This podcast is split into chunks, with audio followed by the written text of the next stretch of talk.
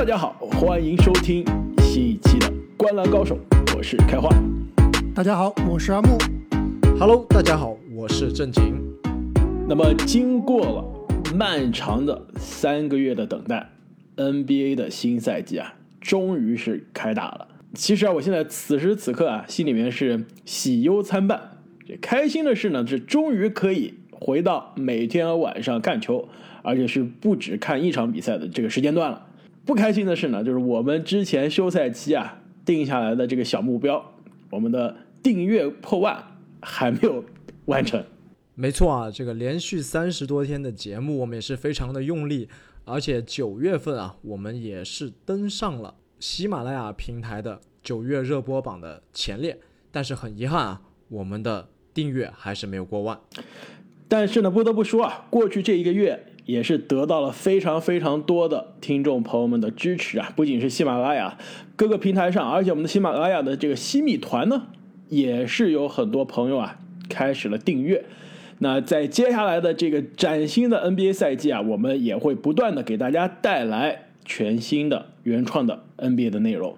那么今天呢，我们其实录音的时候啊，NBA 刚刚是打了两天的比赛。那基本上是三十支球队中的二十六支球队啊，已经是登场亮相了。那今天我们新赛季的第一期节目，就跟大家来聊一下这些已经登场亮相的球队，这些关键的比赛有哪些让我们印象深刻的地方，也就是我们的传统项目新赛季第一印象。那么可以说啊，过去这几天的比赛啊，就关注程度最高，这个。话题性最强的，无外乎啊，还是第一天 NBA 揭幕赛当天的那两场。两位说是不是？哎，我们是把这个大货放在前面，还是放在最后压轴啊？我觉得还是要放前面吧，这个不能不能这个吸引大家点击是吧？把好的东西藏到后面，我觉得还是要开门见山，按照这时间顺序来说吧。第一场比赛，NBA 卫冕总冠军密尔沃基雄鹿主场啊迎战老对手布鲁克林篮网。那么这一场比赛啊，其实两边都是有主力缺阵，一一个是这个欧文，对吧？篮网这边欧文是整场没有打，因为这个疫苗的原因。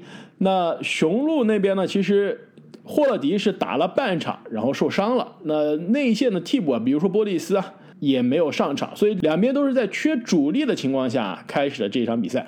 那要不我们先从卫冕冠军雄鹿这边聊起啊，两边对于雄鹿的第一场比赛。这一场大胜有什么让你印象深刻的地方？那不如就让我这个新晋的字母吹首先来说一下。揭幕战当天，雄鹿显然是表现更好的那一方。首先，他们整个队啊都变得更加的自信了，而且啊，这个字母哥的发挥也是非常不错。而且啊，雄鹿是使用了小个阵容，让字母更多的去打五号位。大家想一下，这个联盟里面像字母这样有冲击力、有投篮。还有一手运球有助攻的五号位啊，真的不多见。我感觉啊，这个布登霍泽教练是真的找到了使用字母的秘诀。这个布登霍泽可以说啊，也是一个马刺系的教练。你们觉得这个他和字母哥的这个组合啊，会不会将来能够像波波维奇和邓肯一样的佳话？哎，听上去感觉还挺有那么一回事儿的，是吧？而且这个。两个球星，一个邓肯，一个字母，听上去、看上去啊，都是那种其实人狠话不多，对吧？非常的老实，非常的这个勤勤恳恳的这个球星。但是两个教练对比，确实我觉得还是差距明显的。而且波波维奇明显是人狠话也很多，对吧？这布登霍泽虽然话是不太多，而且雄鹿这一场是充分的发挥了自己的优势啊，全场比篮网多投二十个篮。这个是非常恐怖的，利用失误打了非常多的攻防转换，而且，保持了他们在篮板上面非常强大的优势。除了字母哥之外啊，这其他的球员巨头也发挥非常出色。而且我们先撇开这个雄鹿的三巨头啊，这霍勒霍勒迪受伤了，字母哥其实这场比赛我觉得虽然看数据啊非常非常爆炸，但是总感觉其实字母都没有百分之百的出力，而且特别是感觉字母这场比赛啊，虽然说。是刚刚拿了总冠军，然后又是面对去年可能说是这个争冠路上最大的对手啊，感觉也不是特别特别的兴奋，可能正经刚刚说这个有这种冠军相，其实说不定也是在字母哥心里面已已经萌发了，就是我我不必要太显露自己，对吧？我自己已经夺过冠了，是吧？但是撇开这几名这个关键球员啊，我觉得他们新赛季的几个引援，现在来看都是非常非常不错的。格雷森·阿伦这个三分球是非常的准。乔治·希尔呢，在霍勒迪不在的时候，其实对于场上的控制啊，包括防守啊，还是非常在线的。包括这个去年的新秀乔丹·沃拉，在这场比赛里面，这也是发挥的非常不非常非常不错。因为我们其实我关注这个诺尔已经蛮久了，就是他在季前赛的时候，包括夏季联赛的时候，就基本上就是那种这个球队里面的顶梁柱啊，得分非常非常爆炸。那在雄鹿队多名球员受伤的情况，他其实也是挺身而出的。所以我们之前在做这个三十天三十球队的时候啊，说雄鹿他的替补阵容跟去年可能有点变弱了，但是从第一场比赛看来，好像他们这个深度还是非常不错的。没错啊，这个沃拉进攻确实不错，但是他是个大独狼啊，不怎么会传球。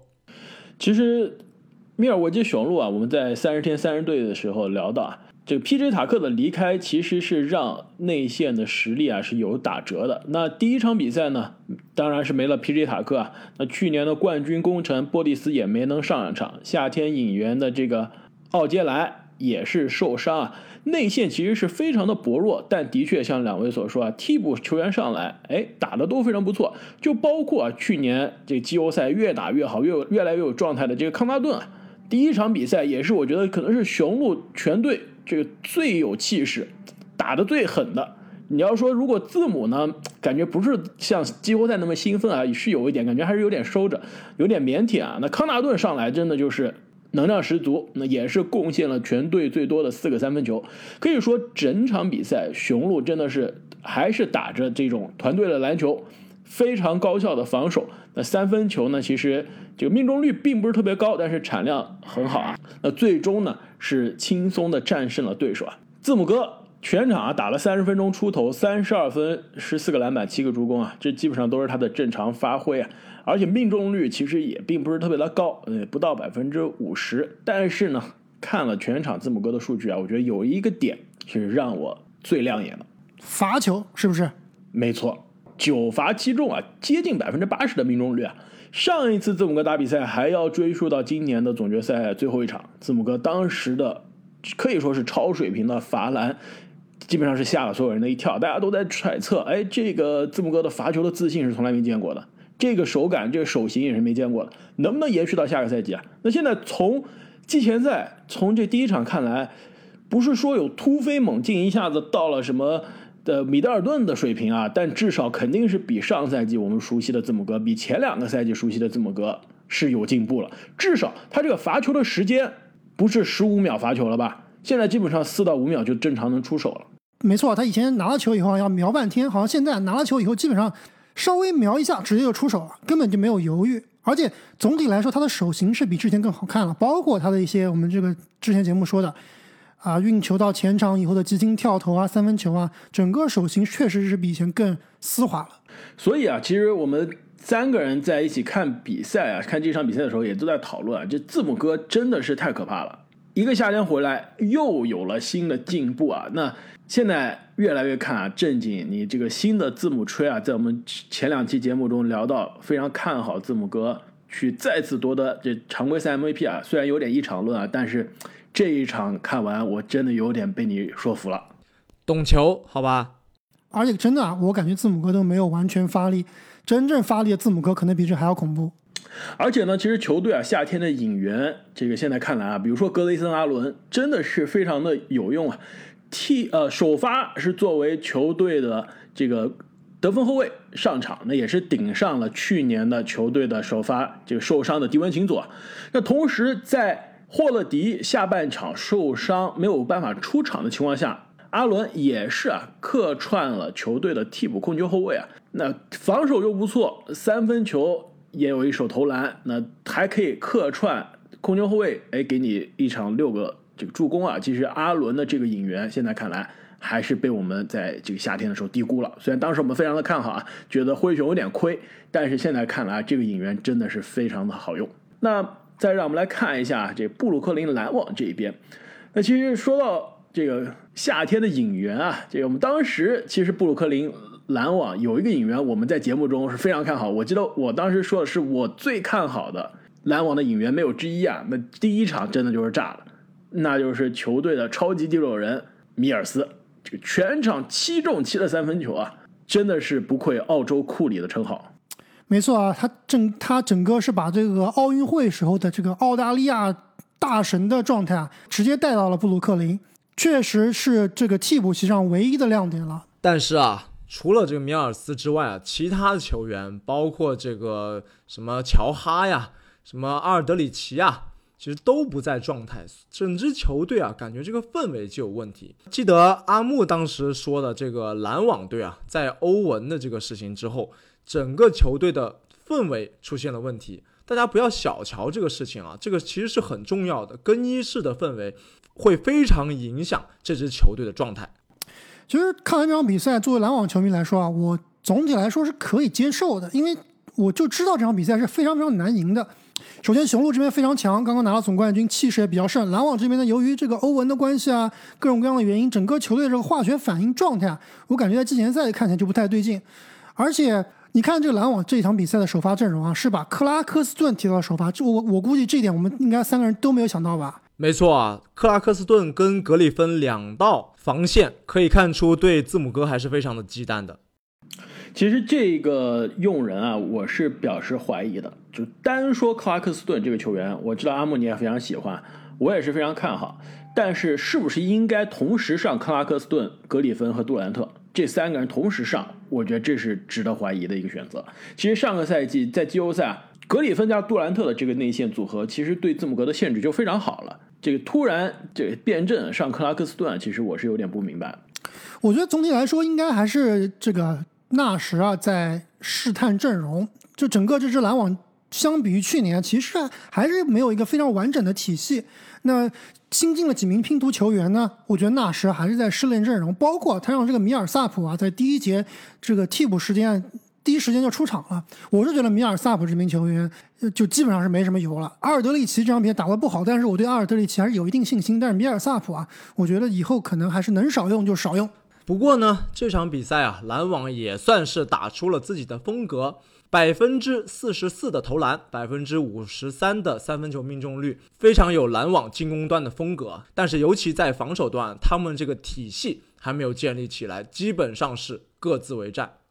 没错，特别是对比这个对面的雄鹿队啊，打得这么的有章法，传接啊、配合啊，非常非常的娴熟。篮网这边就感觉，特别是在防守端有点懵，就是有点位置根本找不到。经常你看雄鹿队为什么出手那么多三分球？大部分的比赛，大部分的球都是因为啊，这篮网的轮转、防守轮转出现了非常大的问题。基本上对面转转转就转出空当来了，然后篮网这边两名球员呢又面面相觑，不知道哎，这应该是你防还是我防，对吧？所以会出现很多这样混乱的情况。而且这个赛后哈登接受采访的时候就说了，说这场比赛啊，我们整整个这个状态或者说在防守方面的这个卖力程度啊都是不够的。那包括其他自己，我觉得他自己这场比赛防守打的就比较差，就跟季后赛那个时候。还是有区别的，所以我觉得这场比赛虽然篮网输了，但是怎么说呢？如果把态度提起来，或者说化学反应再多一点的话，应该问题也不是非常的大。而且跟之前不一样的是，你没发现这场比赛他们是开场就采取了无限换防，对吧？就你有克拉克斯顿的情况下是可以，但是带上格里芬、带上阿尔德里奇啊这两名球员，其实做无限换防是非常非常吃亏的。没错啊，而且雄鹿这边的体型差距其实是非常明显的。你在单体防守能力并不是非常顶尖的情况下，直接无限换防，非常容易导致错位，这个很容易出问题。而且呢，我觉得对于第一场纳什用人最让我看不透的地方，就是球队外线可能最好的防守者，居然都没有进轮换，一直到最后垃圾时间，垃圾时间才上场。这是我其实整个第一天的所有比赛看下来，是在用人上。这唯二不理解的，还有一个不理解的，我们等会儿到勇士那场再说。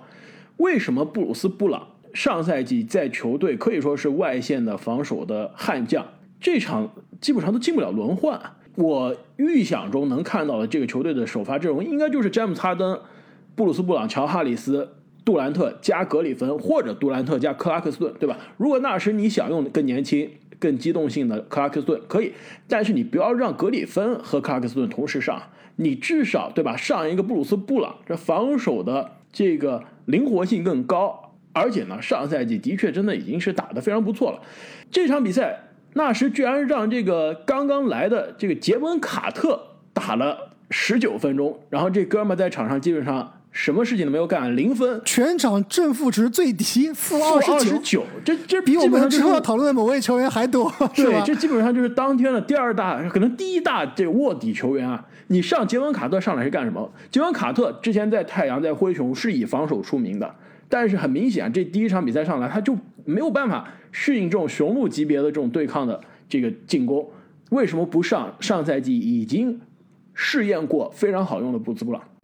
其实我觉得这场比赛大家还是不用太 overreact。我觉得纳什其实就是在各种演练各种各样的阵容。要知道上赛季其实好像篮网队啊，他们的首发阵容的变化是全联盟最多的，就这个首发阵容的这个组合排列是最多的。而且我觉得这场比赛纳什就压根没有想啊，把这场比赛当做一场复仇之战，或者说针对雄鹿来上场比赛。他其实就是在自己打自己，自己练自己的，因也没有特别把这边这场比赛当回事。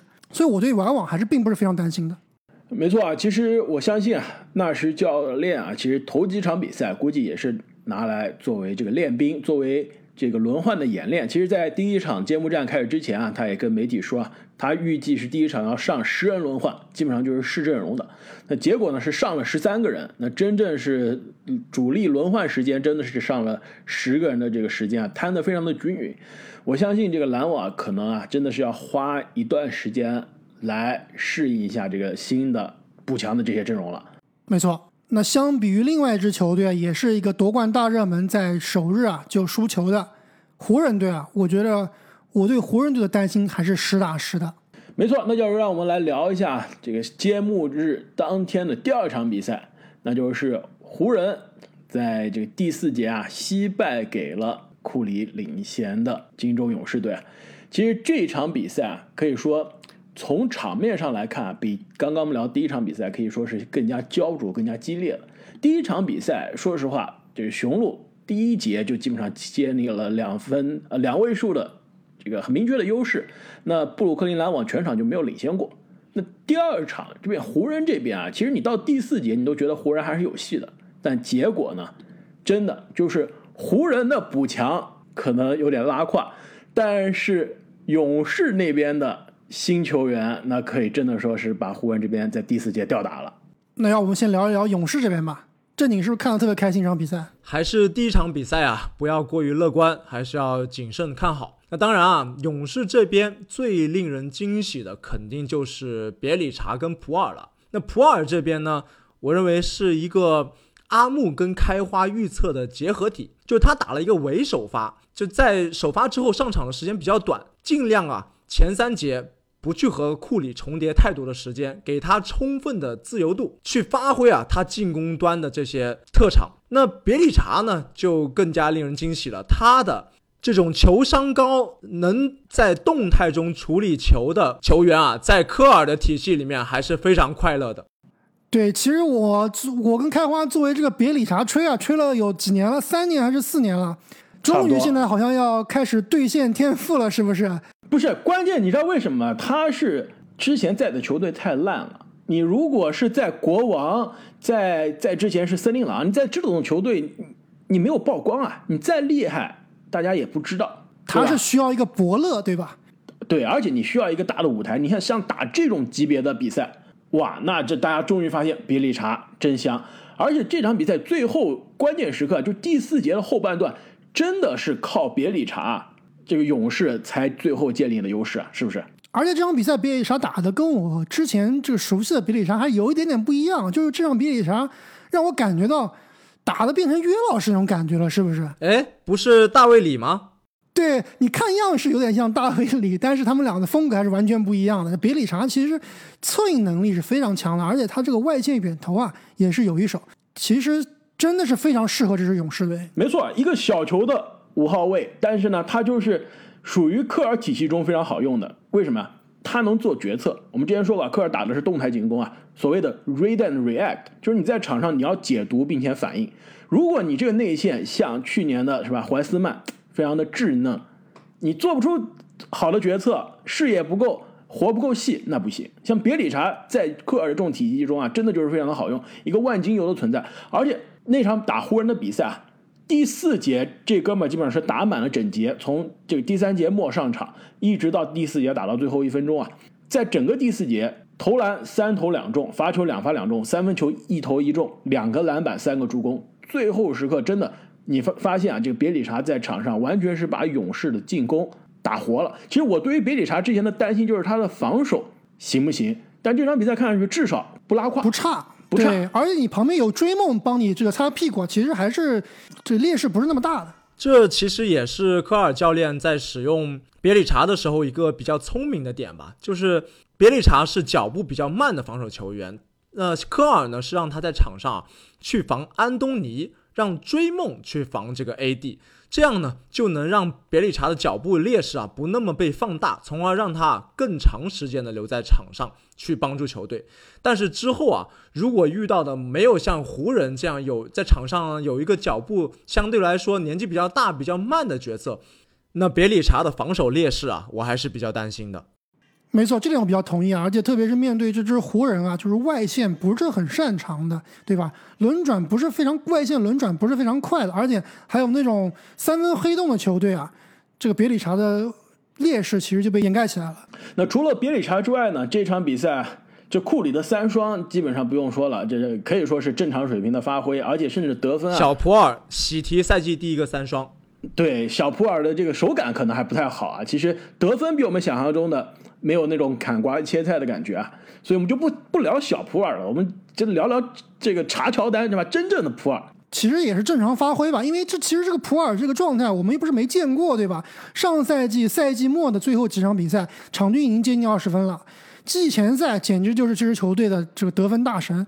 常规赛第一场比赛啊，正常发挥，普尔这就是就这水平，没啥好担心的。对，其实我的问题是想问啊，他能不能延续现在的这个手感？这个得分的优势啊，这个得分的强度啊，其实，在普尔的这场比赛之后啊，很多球迷在我们的这个节目下面留言说，我们的这个最快进步球员的奖项为什么没有提到普尔啊？其实现在想一下，当时我们可能还对于普尔的场均得分有所担心啊，对吧？担心他可能场均得分没有上到二十这一条，可能几乎是硬杠杠。现在第一场是。二十分是吧？刚刚好二十分。你们觉得他能不能延续这个手感？能不能延续现在这个数据？我觉得手感是可以延续的。毕竟这场比赛其实他要说投多准吧，也就还好。特别三，特别是三分球啊，十一中四，下半场有点准，这上半场不太行啊。对，但是普尔其实他这个三分球都不一定都是定点三分，他很多都是那种库里三分球，所以他难度是比较大的。但是回到刚刚开完你说这个。最佳进步球员他是不是能入选？其实我最大的问、最大的 concern、最大的担忧啊，就是当克雷回来以后啊，他从第六人打起的话，他的上场时间是不是能保证场均二十五分钟甚至三十分钟？我觉得，而且他的出手量是不是能到这场比赛的十八次？我觉得这个是绝对不可能延续的，对吧？没错，我比较不担心普尔的这个状态啊，那主要是最佳进步球员这个二十分的红线，这一点我比较担心。我觉得他可能是十七、十八分比较靠谱。没错，其实我也是担心的是他有没有足够的出手权啊。这个十八次出手是吧？十一次出手的三分球，现在看来真的是有点多了。这三分球出手比库里还多啊！而且呢，这场比赛其实球队在这个科尔教练在开赛之前啊也说了，他是想控制几个主力的时间，让大家第一场就慢慢来，悠着点。他说啊，格林。和威金斯这两个球员，他们可能还需要一段时间适应这个比赛的强度啊，所以是会控制这两个人时间的。所以其实这场威金斯上场不到二十六分钟啊，而且出手非常的少。其实我觉得在赛季后面深入，他的状态回来之后啊，我相信威金斯可能会占用很多普尔的在外线的出手权。但是呢，我还是对于普尔非常看好啊，这个保留项目。十大爆发球员后面很快就要给大家带来了，这个大家可以猜一猜普尔会不会在里面出现？是不是已经不用猜了，没悬念了？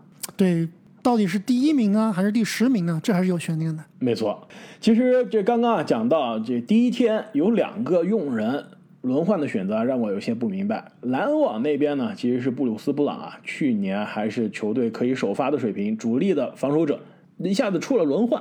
那勇士这边啊，就是一个季前赛大神，也是我们赛季初、赛季开始之前比较看好的一个引援啊。这个奥多波特这场几乎是淡出轮换了，上的时间非常非常的有限，只打了十一分钟。其实我觉得有点奇怪，这正经作为这个勇士球迷啊，看这个科尔的执教比赛比较多，为什么波特的上场时间那么少？奥托波特我倒不是非常担心啊，呃，他这场很明显是还没有适应勇士队的节奏，而且啊，最主要的是跟他位置相似的球员啊，状态实在是有点好。特别是伊戈达拉有点回光返照的感觉。没错啊，现在勇士队这个位置的这个深度啊，其实还是比较深的。我觉得倒不用特别担心，基本上应该就是一种谁行谁上的状态。对我，我非常同意正经啊，就是奥托波特啊，这个托斯卡诺安德森啊。伊戈达拉这三名球员，包括这个穆迪，其实他们的位置都是有一定重叠的，真的就是谁行谁上，对吧？这场你状态好，你就多打一会儿；这场你状态差，你就少打一会儿。那么就是勇士这边啊，刚刚正经说了，都有一些甜蜜的烦恼了，是吧？这这大家手感都太好了，不知道上谁了。那放眼对面啊，这真的是有一些捉襟见肘了，是吧？这个最后的感觉无人可用啊，这个这个球队用了一个勇士刚刚裁掉了球员，是吧？对，好，早上可能刚刚跟球队签约，这换了一身衣服，可能这这球队的给他这个球衣的名字是刚刚绣上的，下午就要打比赛了，晚上就要打比赛了，是吧？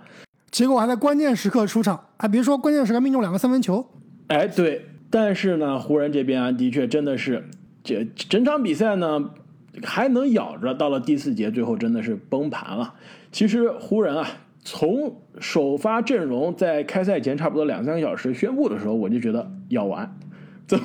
为什么要首发小乔丹？对吧？就是首先，我我我觉得是这样的，就是没错啊。这小乔丹在很多球队可能连球都打不上了，搞不明白为什么要让他上场。对，结果现在这么重要的比赛来首发，我理解啊，球队可能不想让浓眉哥一上来就打全职的五号位。虽然我是一这个一直坚持认为，球队想赢球就要上浓眉在中锋啊，你上浓眉在这个大前锋，再来一个正统中锋可以，但你为什么从霍华德和小乔丹中你选了更加水的小乔丹呢？因为他们不想让霍华德打主力打首发，他们希望霍华德这种 energy 感，这种能。带来很多能量的球员啊，是在这个替补阵容里面出场的。我其实我是比较理解为什么上小乔丹的，而且我们大家都知道，其实小乔丹就是个伪首发，对吧？你看他这场比赛一共也只打了不到十三分钟。我比较不能理解的就是啊，为什么让这个威少和隆多两个人同时在场上？这是我不能理解的。而且有时候还让隆多、威少跟霍华德同时在场上。哎，没错。这一点也是让我很着急的。其实我觉得威斯布鲁克，我们后面肯定会聊到，他有他的局限性，对吧？他有他的优势，但是他必须跟一个更加灵活、机动、有投射的内线搭档才行。霍华德和这个小乔丹配威斯布鲁克，那空间整支球队肯定是有问题的。如果你再加上隆多呢，你基本上就是自断双臂了。为什么不让威斯布鲁克跟就是浓眉哥在？中锋的时间重叠比较多啊，我看了一下那场比赛整个的轮转啊，前三节就是浓眉哥加威斯布鲁克不加另外一个传统中锋啊，这个时间是零分钟没有出现过，一直到第四节最后八分钟才出现这样的阵容。对吧？这球队当时当时，我不知道球队在想什么呀。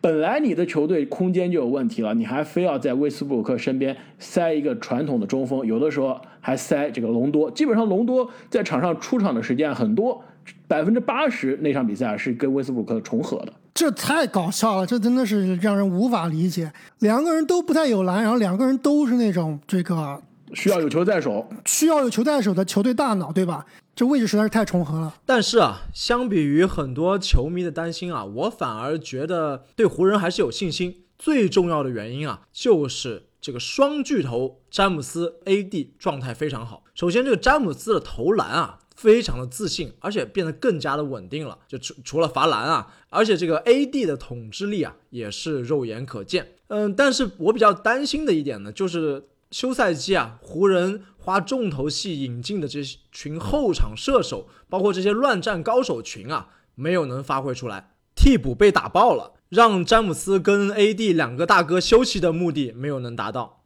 没错，但是我觉得关于这个湖人队的引援，这些替补阵容里面的这些投手啊，呃，首先其实这场比赛湖人队有很多球员都没有打，比如说 THD 啊，比如说纳恩啊，比如艾灵顿啊，这些球员其实都是能进入轮换的，但是这场比赛都因为伤病啊没有打，所以他们这个替补阵容是不完整的，所以最后才会上这个布拉德利，对吧？而且包括蒙克在这个。比赛的当天还说是有可能出场不了，刚刚下午才说可以打，对吧？对，带伤上阵的。所以他们这个替补阵容，包括我们刚才说到这个轮换如何搭配啊，其实跟这个篮网队的观点一样。我觉得这个沃格尔也是在试验各种各样的搭配，对吧？但是有些搭配就是我们说不用试，就就就根本就不可能实现，你还在这试，就没什么意思。比如说隆多、霍华德和这个威斯布鲁克一起上场，让我比较担心这个湖人队啊，就是。还是说白了，威少的适配性，就这个球员，你一个四千万的球员，一个超级巨星，一个这个未来的名人堂 NBA 历史级别的球员，在这个老詹的球队里面啊，第一场比赛看下来，真的是非常非常的格格不入，而且非常让我这个担心的一点就是，你威少这样球员你是不可能不用的，你不可能说好像不是很好用，要不咱们少用一点，让他打不要三十五分钟，打个三十分钟、二十五分钟，我觉得不可能的，所以这个东西。我们真的要看一看到底后面这个威少跟老詹和 AD 的兼容性啊是怎么怎么匹配，因为他是不可能打时间少的。那威少的这个状态啊，我认为其实是所有人都应该有所预料的一个情况。呃，他还是在寻找自己最适合的定位啊，也在寻找自己在这个湖人队的一个最正确的角色。所以啊，我认为我们至少应该给他个十几场比赛的时间去看他调整。现在这场的威少明显就不是正常状态，所以啊，我们还是要给他更多的时间。那对于湖人队这边来说呢，我认为他们的防守还是在的，看起来并没有那么糟糕。那之前开花比较看好湖人的防守啊，我跟阿木是觉得湖人的防守有可能会下降，但就这场看起来底子还是在的，但是也没有那么出色，说实话。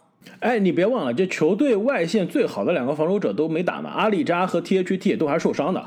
没错啊，湖人这个阵容啊，毕竟还不完整，包括我们刚刚说到的威少啊，他也在适应每一个队友。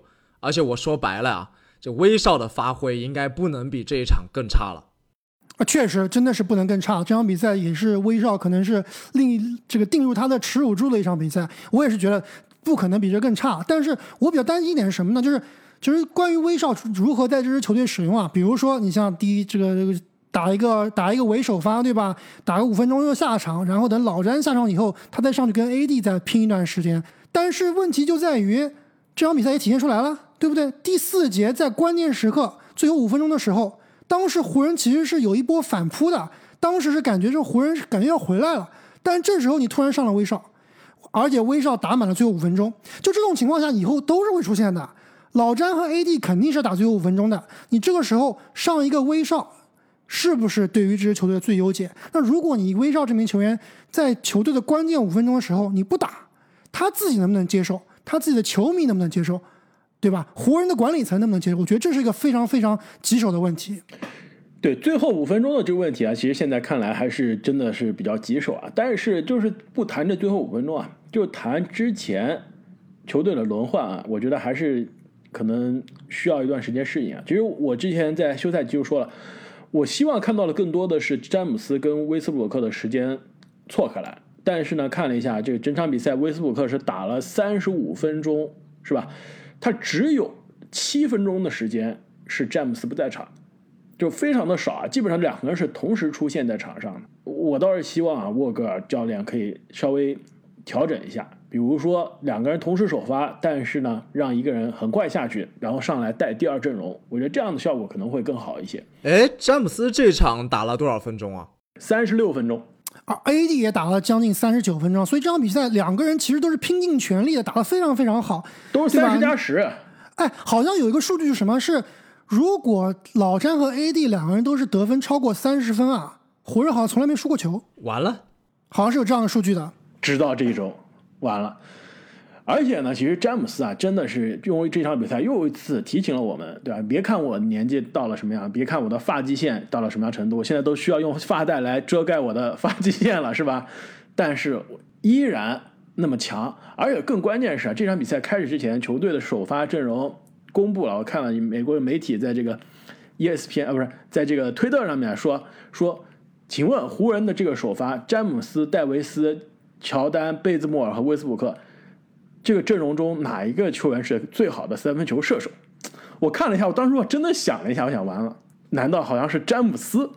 结果真的，詹姆斯是全队最好的三分射手，全场十一次三分球出手命中五个，命中率百分之四十五点五啊！这我之前是有个理论，就是如果詹姆斯是你球队最好的三分射手，你这个球队的阵容绝对是有问题的。你詹姆斯职业生涯这么多年夺冠的方程式非常简单，就是身边配一圈射手。如果他是球队最好的三分射手，那你今天晚上别想赢球了。除非你的队友是威少，对吧？你就化身为了三 D 球员。谁是三 D？詹姆斯变成三 D 了。对啊，詹姆斯变三 D 了呀。其实这也是，这其实也是一个，哎，你别笑啊！我觉得这其实是一个非常合理的一个一个打法，就是詹姆斯，我们先不说季后赛、总决赛怎么打，但是在常规赛，我觉得他可以适当的放一点权给威少，因为我们知道詹姆斯其实他的这个三分球进步非常明显啊，这几个赛季我感觉他的投篮姿势也是比之比之前更顺滑了。其实如果在常规赛啊。想要解放威少，不如真的让威少多打打詹姆斯，让詹姆斯多做做什么奥托波特这样的角色，自己也省力，说不定啊也能让把威少的自信心打出来。这其实也是一个可以可以尝试的东西，对吧？你让詹姆斯去当奥托波特，这也太浪费、太奢侈了吧？没错，但是呢，说来说去啊，其实也有一些异常论，对吧？毕竟这第一印象嘛，有可能是对的，有可能是错的。这个赛季刚刚开始啊，其实这些球队。这些球星呢都有时间去调整啊！我相信下次这两支球队再见面啊，应该湖人进攻防守不会再这么便秘了。而且最关键、最关键的，对于这支湖人队，我们应该比较乐观，就是他们这支球队的核心老詹和 AD 状态都很好。这支球队说白了还是这两个人的球队，对吧？只要这两个人状态好，这个后面各种各样阵容的轮换的这个改变啊，包括重新适配一些球员啊。只要两个基石是由是状态好，包而且健康，我觉得湖人球迷啊还是不用太担心的。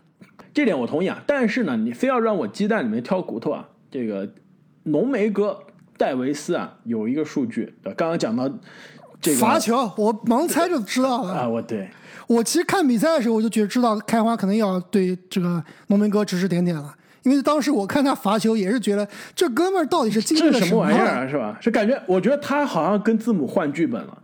哎，他以前好像是这个湖人队罚技术犯规罚球球员，是不是？百分之八十以上的罚球命中率呢？首先，他职业生涯之前就是百分之八十以上的罚球命中率啊。来湖人的第一年冠军赛季，百分之八十五的罚球命中率啊。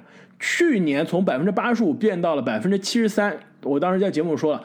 这个下降，我是没见过的，突然一下断崖式的下跌啊，然后这个赛季呢，第一场比赛七罚两中，这绝对是字母哥比字母哥还差的水平了，我已经想不到任何的比喻了，这可能就是大本的水平了，是吧？东契奇，对，季后赛东契奇的水平啊，浓眉哥其实一直是进入到联盟罚球命中率就在上个赛季之前是没有低于过七十五的，就是三分球是后来练出来的，但是罚篮真的是。呃，学会走路的时候就有这手感了。为什么这几个赛季罚球一年比一年差？而且这第一场已经这整个就差到已经让人发指的地步了。哎，你别说，这点确实是一个比较大的隐患啊。如果 AAD 的罚球是字母从前字母的，不是现在字母，以前字母的这个水平的话，我觉得我们之前说这个 AD 是健康的 AD 是溜飞型战士啊，没有弱点。那如果这边这一点变成他的弱点的话，我觉得。确实，在季后赛里面啊，可能会被人针对啊。而且上个赛季啊，湖人的罚球命中率就是联盟倒数的水平了。这个赛季，浓眉哥越罚越差，又来了威斯布鲁克，还有霍华德，另外还加小乔丹，也不太行还有小乔丹，这个罚球命中率可能要创历史记录了，对吧？我们之前说啊，如果球队罚球差，到季后赛很难的，这非常的非常的让人捉襟见肘啊，非常让人担心啊。那这个湖人罚球的这个问题，其实。现在常规赛看上去还不是很大，到了季后赛之前肯定要解决。那我们因为时间的原因啊，本期的节目也会分上下两期，之后会有更多球队的第一印象等你来收听。我们下期再见。